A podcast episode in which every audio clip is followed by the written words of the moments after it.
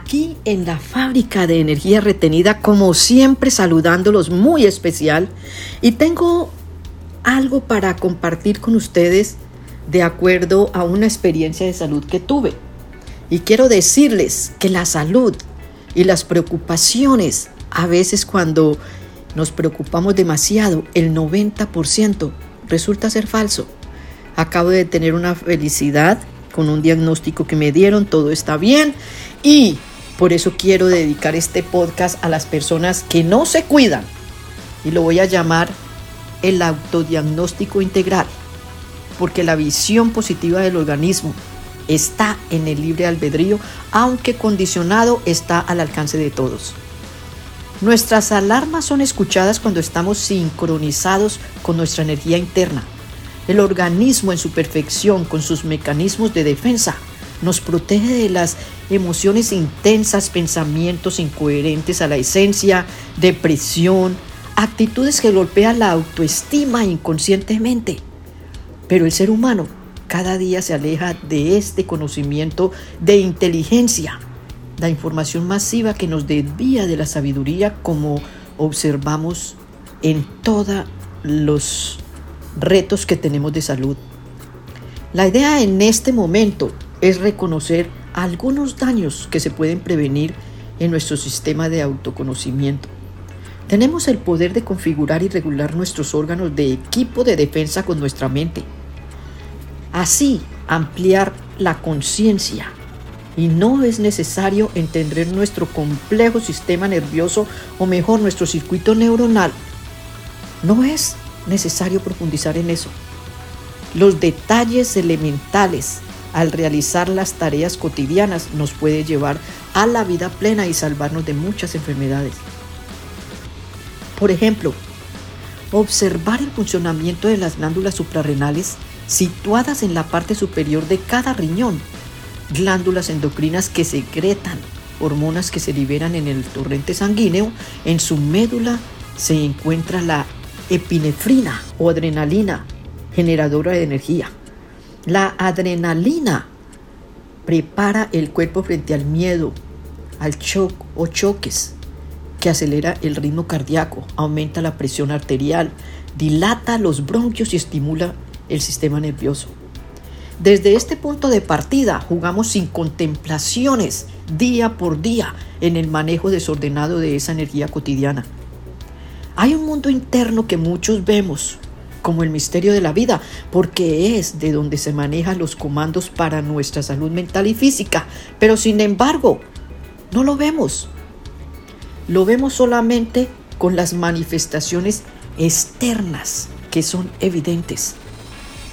La psicología no miente cuando ofrece herramientas que acercan a la felicidad de las personas más que a un simple análisis de información fríamente diagnosticado. Al mal manejo de las hormonas anteriormente mencionadas se suma la respuesta de factores que interrumpe en la búsqueda de armonía y felicidad.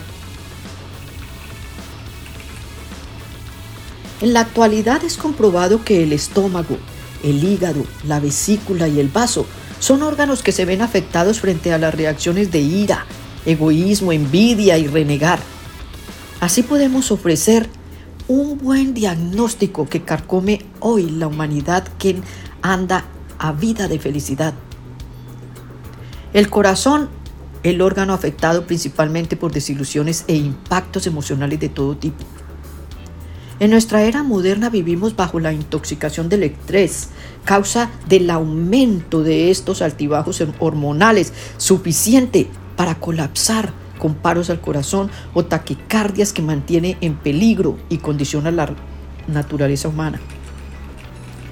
Esto significa que el sistema nervioso también se ve afectado ante actitudes que parecen inofensivas de la vida cotidiana el mecanismo de las glándulas suprarrenales indica que las hormonas de estrés influyen en la consolidación de la memoria y de experiencias emocionales provocadas por la excitación de la noradrenalina dentro de la amígdala. Aplicando estos mecanismos en mis altibajos de salud, el periodo de anorexia fue uno de los más considerables para destacar la importancia de autodiagnósticos en la salud integral.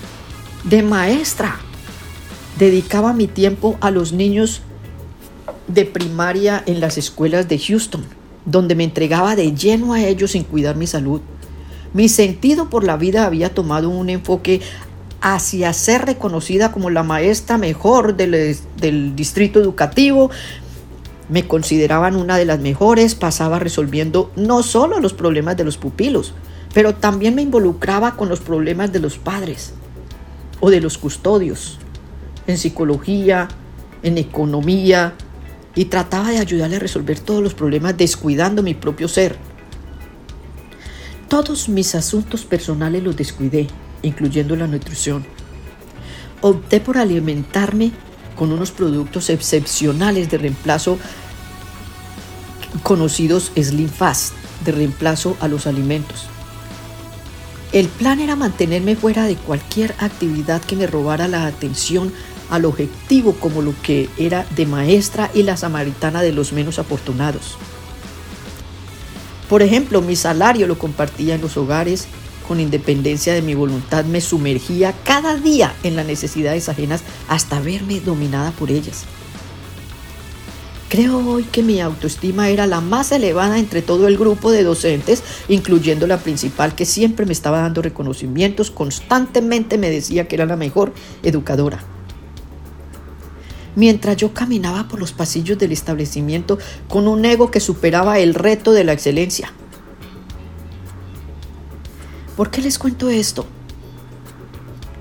Porque descuidamos tanto nuestro, nuestra privacidad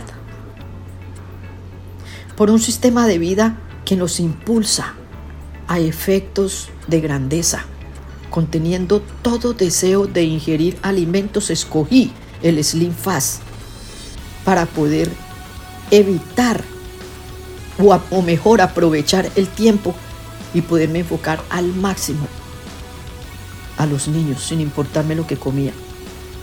La pérdida de peso fue el primer resultado que por ignorancia veía como el mejor bienestar prometido por Slim Fast.